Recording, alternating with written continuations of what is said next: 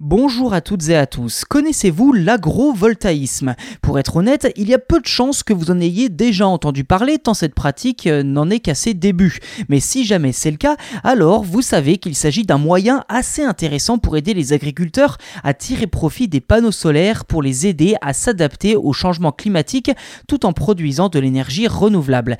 Récemment, l'INRAE et Engie ont lancé un démonstrateur de haies agrovoltaïques avec l'objectif de généraliser ces et panneaux solaires au plus d'exploitation possible. Alors en quoi cela consiste-t-il et est-ce vraiment intéressant pour les agriculteurs? C'est ce que je vous propose de voir dans cet épisode. Aujourd'hui, la plupart des projets agrivoltaïques se basent sur des ombrières pilotées par de l'intelligence artificielle. Alors concrètement, ces dispositifs permettent d'orienter les panneaux solaires en fonction de plusieurs paramètres météo afin de protéger les cultures des intempéries ou des fortes chaleurs. Or, ce n'est pas cette approche qu'ont suivi l'INRAE, l'Institut national de recherche pour l'agriculture, et le fournisseur d'énergie Engie. Leur projet, baptisé Camélia, va étudier durant trois ans les bénéfices des haies composé de panneaux solaires bifaciaux verticaux. Je cite Aline Chapulio, responsable des nouvelles offres chez NG Green.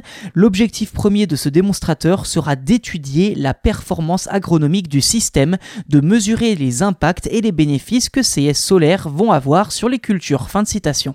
Cette performance agronomique sera ensuite évaluée par l'INRAE sur l'une de ces plateformes regroupant des bovins, vaches et taureaux donc dans le Puy-de-Dôme. Je cite, l'INRAE va étudier l'effet des haies sur le microclimat de la parcelle, sur des paramètres comme le vent, l'ombre, l'évapotranspiration ou l'humidité dans le sol, mais aussi leur effet sur la quantité et la qualité de la biomasse. Fin de citation. Autre objectif, étudier le fonctionnement de ces haies solaires et permettre d'anticiper son déploiement à plus grande échelle, car l'un des dangers inhérents à l'agrovoltaïsme, c'est de voir eh des parcelles agricoles où la production d'électricité deviendrait prioritaire sur la production agricole.